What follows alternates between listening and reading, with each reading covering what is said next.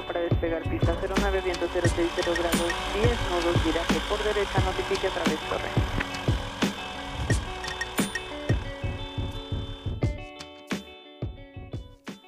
Hola y bienvenidos a un nuevo episodio de Latin Pilot Podcast, el lugar donde hablamos y aprendemos del maravilloso mundo de la aviación juntos.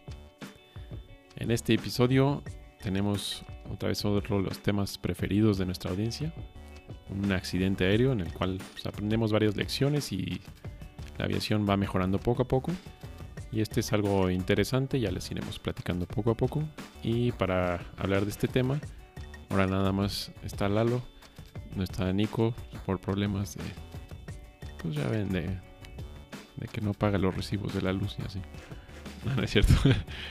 no, pudo por problemas técnicos, pero aquí está Lalo. Lalo, ¿cómo estás?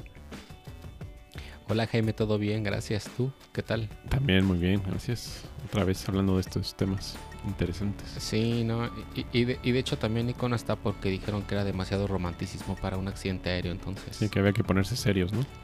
Sí, exacto, y pues Nico siempre sale con, sus frases románticas y todo. Y dijeron, no, no, no, para un accidente aéreo no lo quisimos. Ni modo. Hay que escuchar a la audiencia.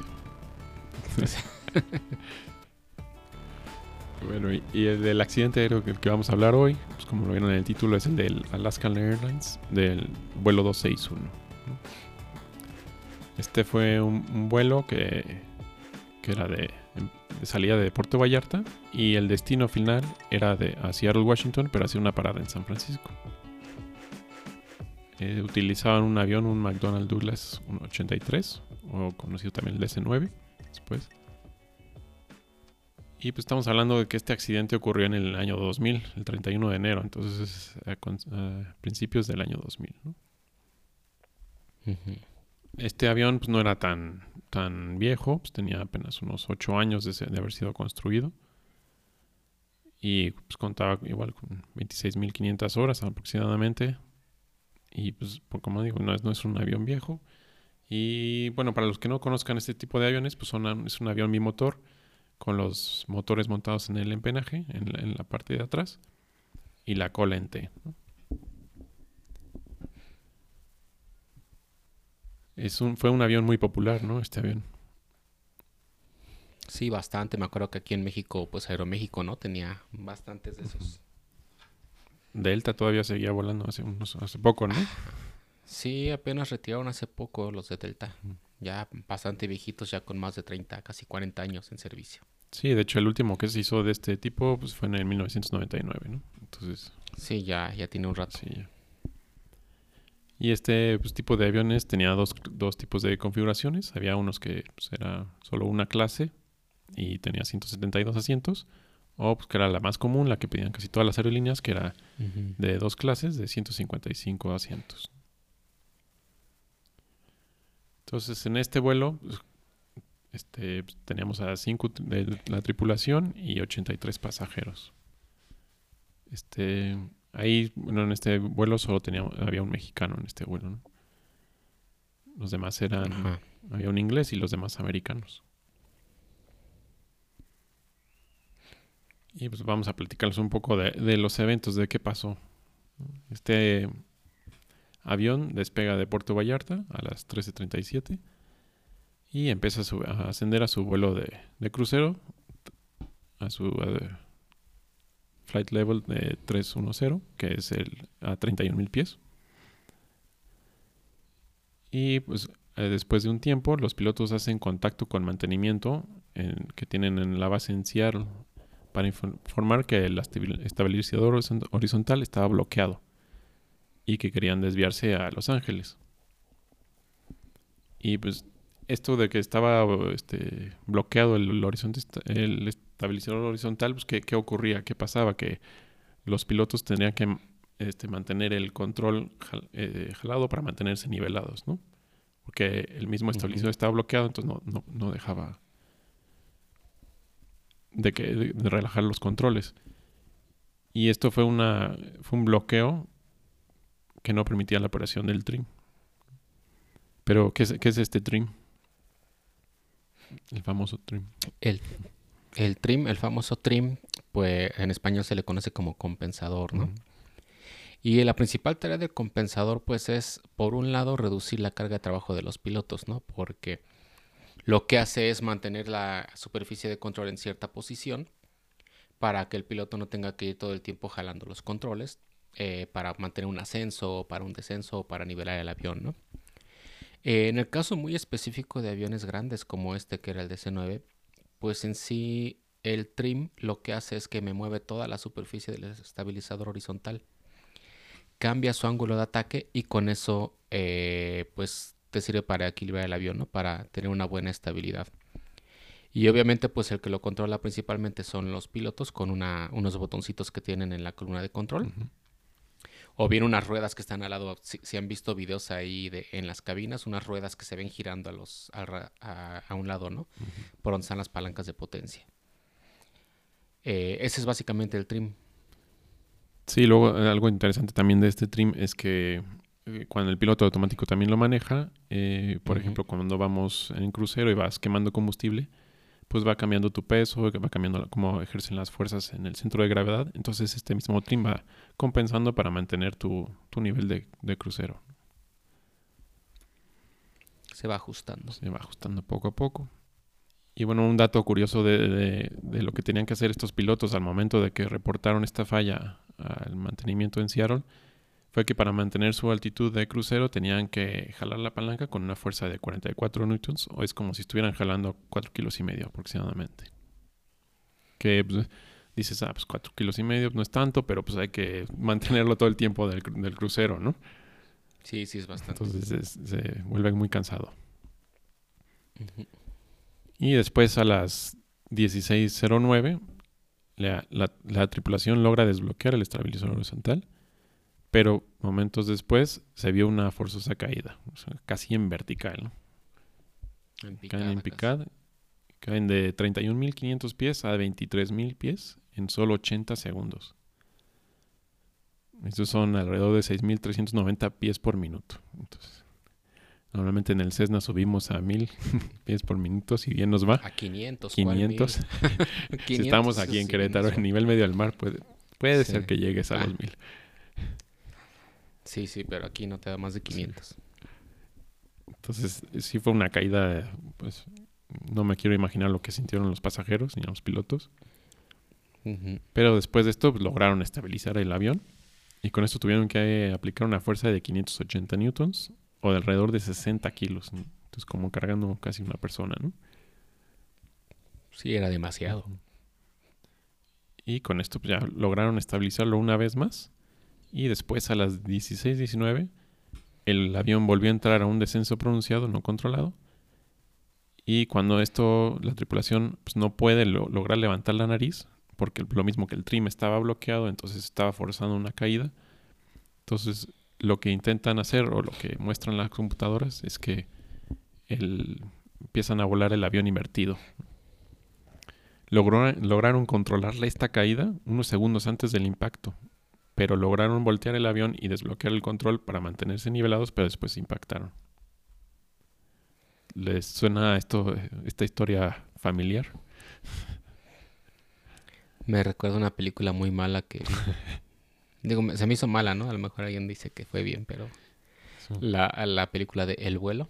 Ajá. Sí, cuando es el Washington. Que realmente, ajá, lo interesante es el primer, la primera parte de la película, después ya es a mi parecer muy aburrida. A mí no me gustó al menos la película. Aparte de que sí, lo que hacía ahí eran cosas muy reales, ¿no? sí, o sea, en cuanto a las maniobras, no lo sí, sí, sí. lo otro es muy normal. Pero para entusiastas de la aviación, viendo una película que se llama Vuelo, pues te esperas algo que es más de aeronáutica, ¿no? Sí, no que nada más los primeros 20 minutos y ya después todo lo demás es lento, lento. Sí. Bueno, si quieren, véanla. Pero... Sí, lo pueden ver. Pero de hecho, pues, los, escritores pues, se basaron en este vuelo para hacer esa, esa película. Que hubo indicios de que pues, los pilotos trataron de invertir el avión y con eso desbloquear el, estabilizador horizontal y así poder controlar el avión. Pues en la vida real pues no, no alcanzaron a hacerlo a tiempo. No lo consiguieron. Pero pues en la película ya se las dejamos de tarea. Ahí véanla, a ver qué les parece. Si un día que no puedan dormir, la ven. Ahí nos dejan un, comentario de a ver qué les parece. Si Sí. creen que estamos en lo correcto o si sí es buena. y bueno, pues el avión se impacta en las costas de ya en Estados Unidos, cerca de, de Los Ángeles. Y pues se logró recuperar parte de, ¿no? de, de estos, pues el alrededor del 85% del avión. Eh, pues, se recuperaron las turbinas, el empenaje, ales, partes del fuselaje y luego la famosa caja negra y la, el- la computadora de Flight Data Recorder, ¿no? La, la que, vuel- la que guarda toda la información de... La computadora grabadora.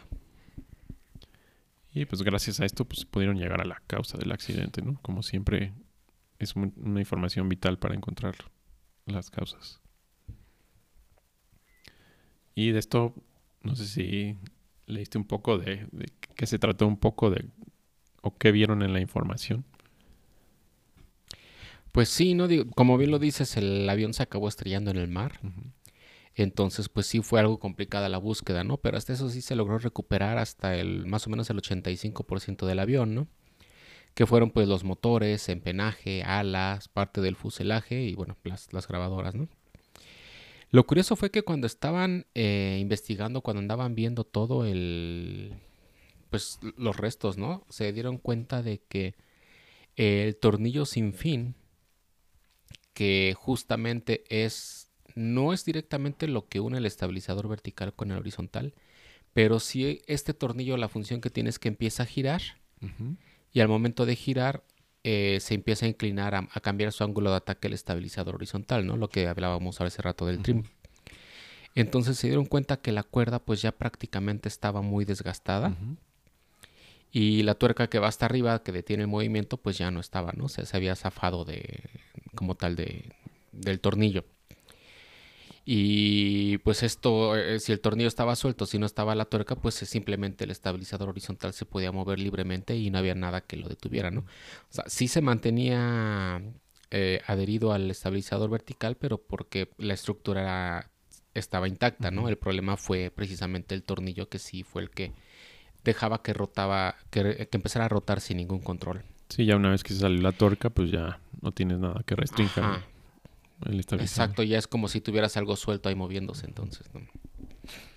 Y, y pues sí, ¿no? Digo, se dieron cuenta de que se había desgastado mucho más rápido de lo normal, de lo que esperaban que se desgastara normalmente. Y pues bueno, a- Alaska Airlines había cambiado, obviamente con la aprobación de McDonnell Douglas, el lubricante que utilizaban para lubricar to- este tornillo, ¿no?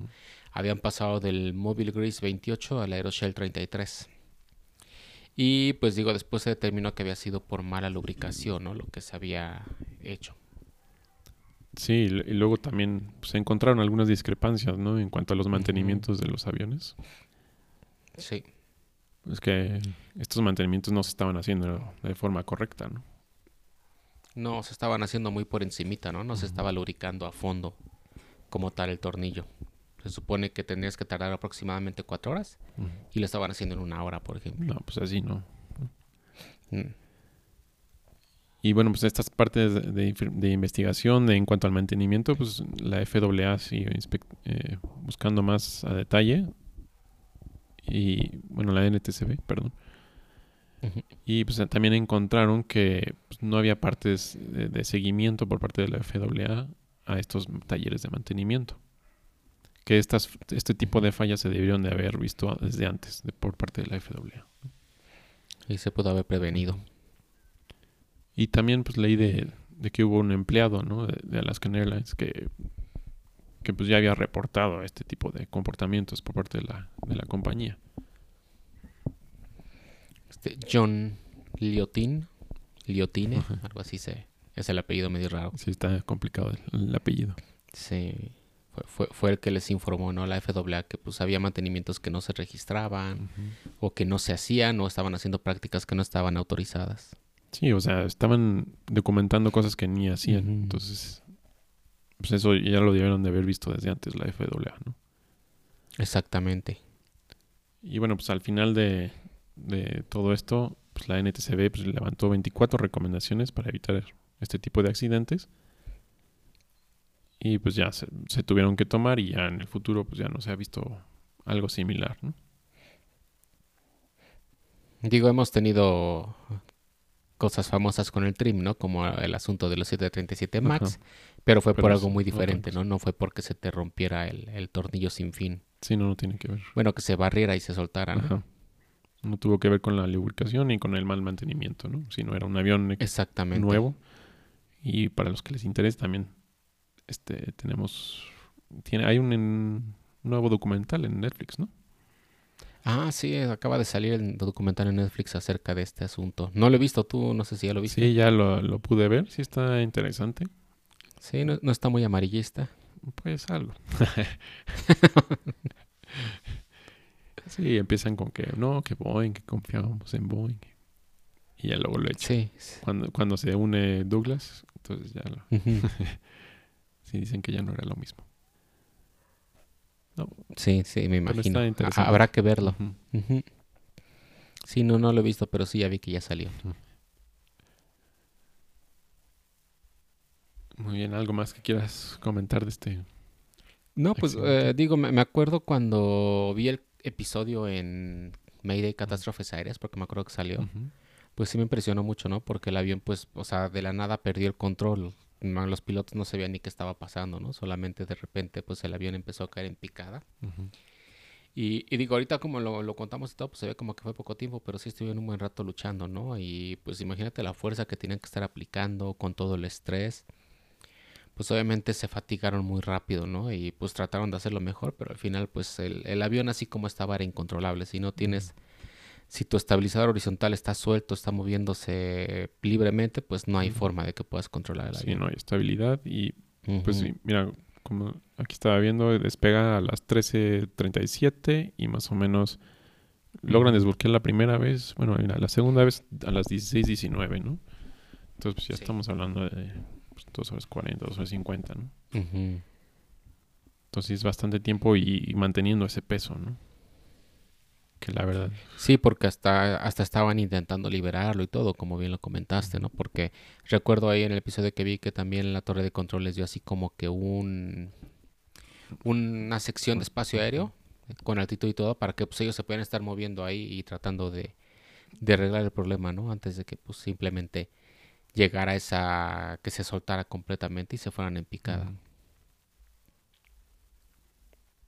La importancia de lubricación Exactamente, de hacer las cosas bien. y de que haya un buen seguimiento por parte de las autoridades. ¿no? Sí, sí, porque pues fue descuido, ¿no? A fin de cuentas estaban haciendo cosas que no eran aprobadas. Se pudo evitar perfectamente. Sí. ¿Y ahora qué crees que diría Nico? No, que unos... Creo que les dieron medallas a los pilotos, ¿no? Porque el intento que trataron de hacer de, al recuperar Ajá, sí, al final. sí, sí, por el intento, digo, no fueron medallas pues eh, póstumas. ¿no?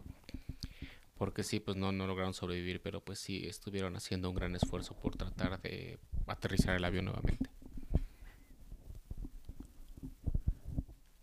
Pues muy bien, si no tienes nada más. Mm, No, no, ya no, es, es corto porque no está Nico. Sí, este es episodio corto. Directo a la información. Sí.